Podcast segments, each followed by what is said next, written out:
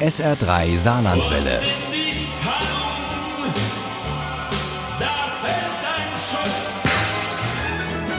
Der Krimi-Tipp. Vor fast fünf Jahren wurde die maltesische Journalistin Daphne Caruana Galizia ermordet. Sie hatte über Offshore-Firmen und russische Oligarchen recherchiert und war der Wahrheit offenbar zu nahe gekommen.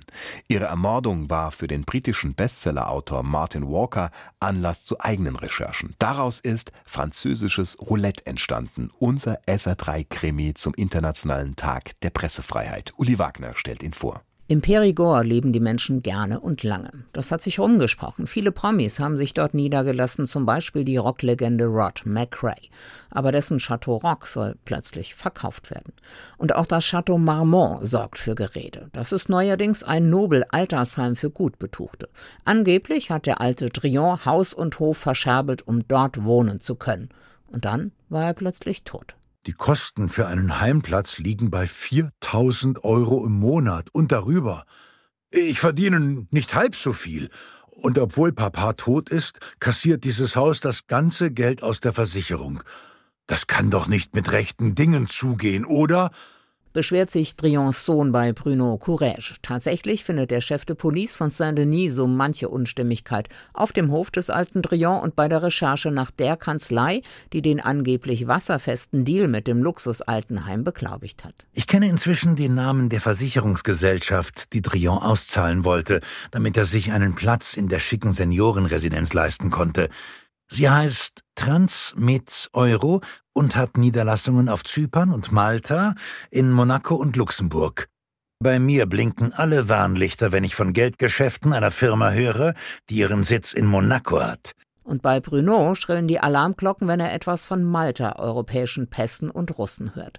Denn dabei fließen hohe Schmiergelder, wie die maltesische Journalistin Daphne Caruana Galizia herausgefunden hat, bevor sie im Oktober 2017 von einer an ihrem Auto angebrachten Bombe getötet wurde.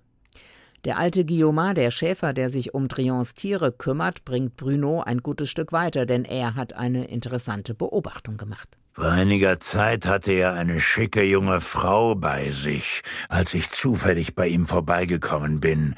Eine aus dem Ausland, glaube ich. Sie sprach mit Akzent. Sie trug einen kurzen Rock und war ziemlich stark geschminkt. Später traf ich sie nochmal bei ihm. Da wollte ich wissen, wer sie ist. Er sagte, sie sei von einer Versicherungsgesellschaft, aber ich war mir sicher, dass er ein Auge auf sie geworfen hatte.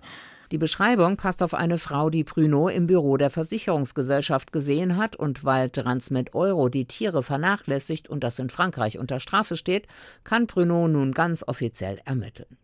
Aber dazwischen muss er seine Freunde bekochen und dabei erzählt ihm Gilles, der Journalist von Paris Match, dass er noch einmal in die Ukraine fliegen will, um einen gewissen Stitschkin zu interviewen, der offenbar auch hinter Transmit Euro steckt. Als Jugendlicher in St. Petersburg war er mit Putin befreundet und wie der ein begeisterter Judoka.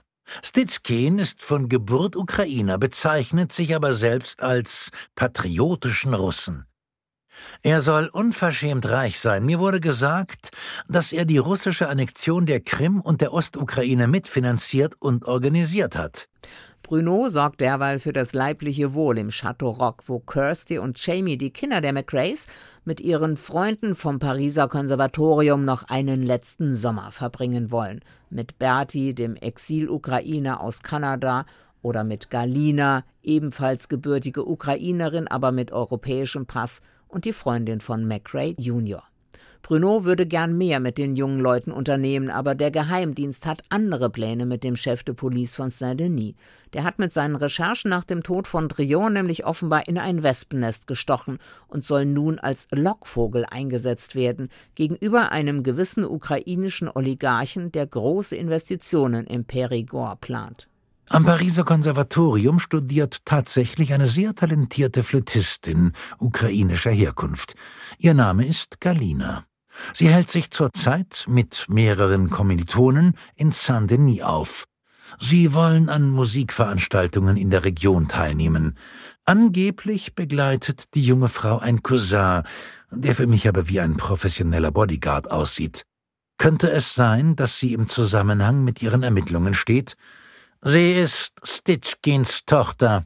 Mit französisches Roulette packt Martin Walker ein ganz heißes Eisen an. Organisierte Kriminalität, Geldwäsche, Staatsterrorismus und brutalste Methoden, diejenigen, die der Wahrheit zu nahe kommen, aus dem Weg zu räumen. Ein tolles Buch, nicht nur zum Internationalen Tag der Pressefreiheit. Walker schafft es, den knallharten Fall so in Brunos Lebens- und Kochkunst einzubinden, dass Luft zum Atemholen bleibt und man das Perigord quasi sieht und riecht.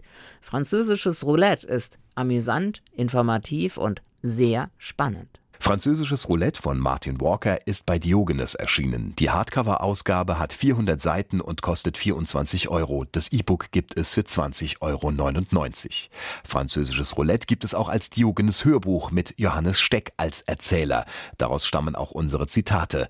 Die MP3-CD kostet 26 Euro. Den Download gibt es für 18,95 Euro. Ohne Krimi geht die Mimi nie ins Bett.